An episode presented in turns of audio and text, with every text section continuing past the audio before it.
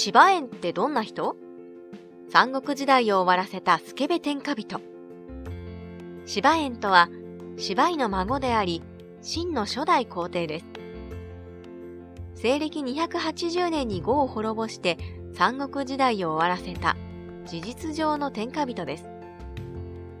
しかし彼は天下統一を境に以前とは別人のような暗君に転落してしまいます。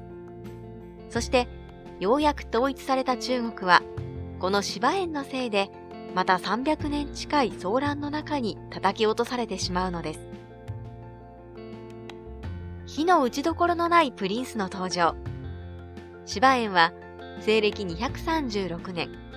父を芝生、母を王元気として家内軍に生まれます。幼い頃から容姿と才能に優れ、九品中世制度における人物のランクでは、家内軍では他に並ぶものはないというほどの高評価を受けます。そして、祖父、芝居や父、芝生が歴任した養殖を確実に踏んで、権力の階段を上っていきました。父、芝生の後を継いで新王へ。西暦265年、父である芝生が新王になると、後継者に任命されます。芝園が後継者になる2年前の263年に直の龍禅は降伏しており、残るは5だけになっていました。もともと後継者は芝生の兄である芝氏を継いだ芝優でしたが、芝園を推す重心の反対があり、芝生はその声を受けて芝園を後継者にします。しかし、芝優もかなり有能な人物であり、この人事は後に大きな粛清事件を引き起こすことにもなります。西暦265年、父、芝生死去、芝園、真の武帝へ。芝園が後継者になった年の8月、芝生は新王の肩書きで死去します。それを受けて、芝園は12月に、果樹、海州、王鎮、陽子、準局、石法、鎮西たちと図り、もう名ばかりとなっていた義の限定、総監に上位を迫ります。芝園は国語を真にして、初代皇帝、武帝に即位し、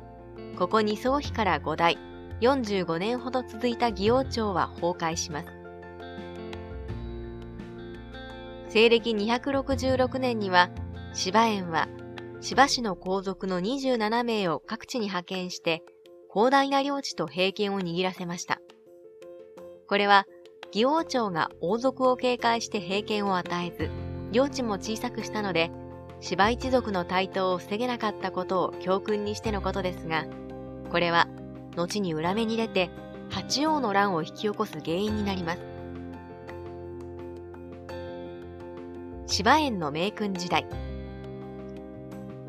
真の武帝の治世の最初は輝かしいものでした。また、南には呉があり、南北朝の状態だったので、政治には献身を配置して、エコひいきにならないように、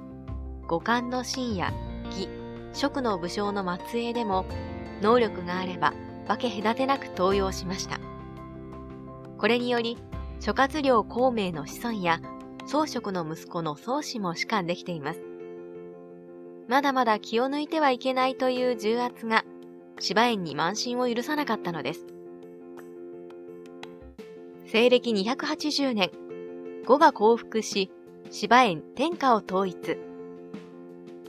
西暦279年11月、国内統治でのびのびになっていた呉討伐の命令を芝園は発します。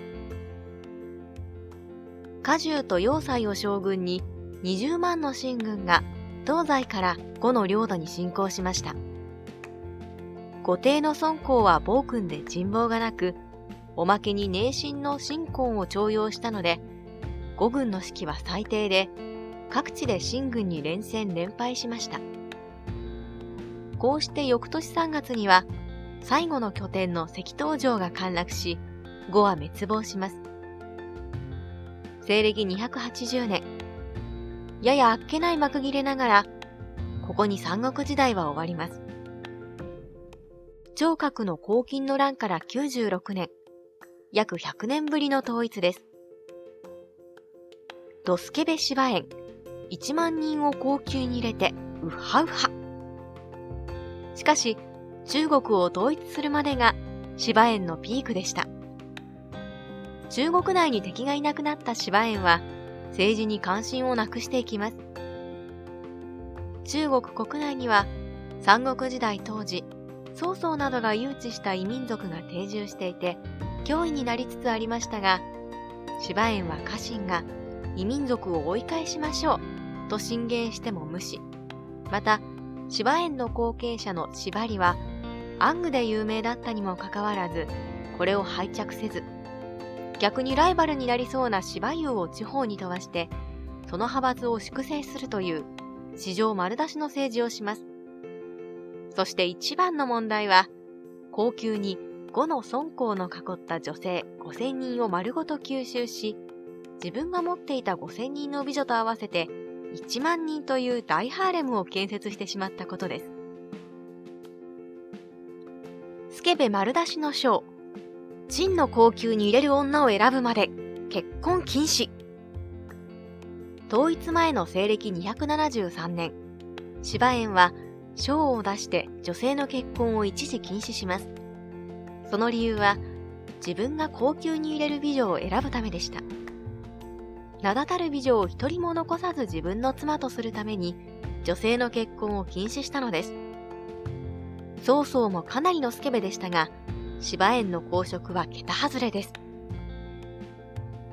宮殿に美女たちの住む屋敷をいくつも作り、容赦で毎晩通う芝園。こうして集めた1万人の美女に、芝園は豪華な屋敷をいくつも建ててやり、自身は羊に引かせた車に乗り、その日、布団を共にする美女を探したといいます。美女たちは、芝園の車を自宅に止めさせようと、玄関先に羊の好きな森塩を置いて、車が止まるように工夫をしました。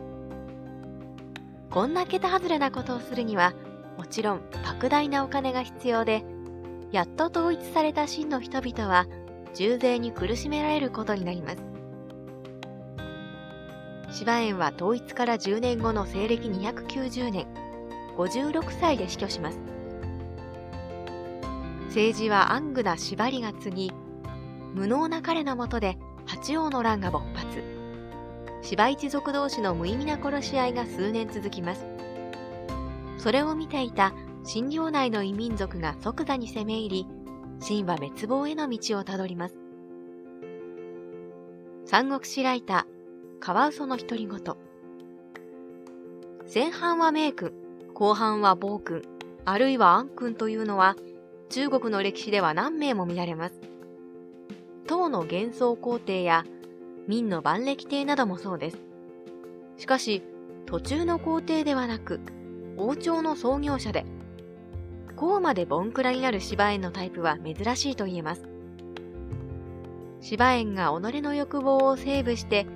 せめて10年の地勢を安定させていれば、芯がごたごたすることもなく、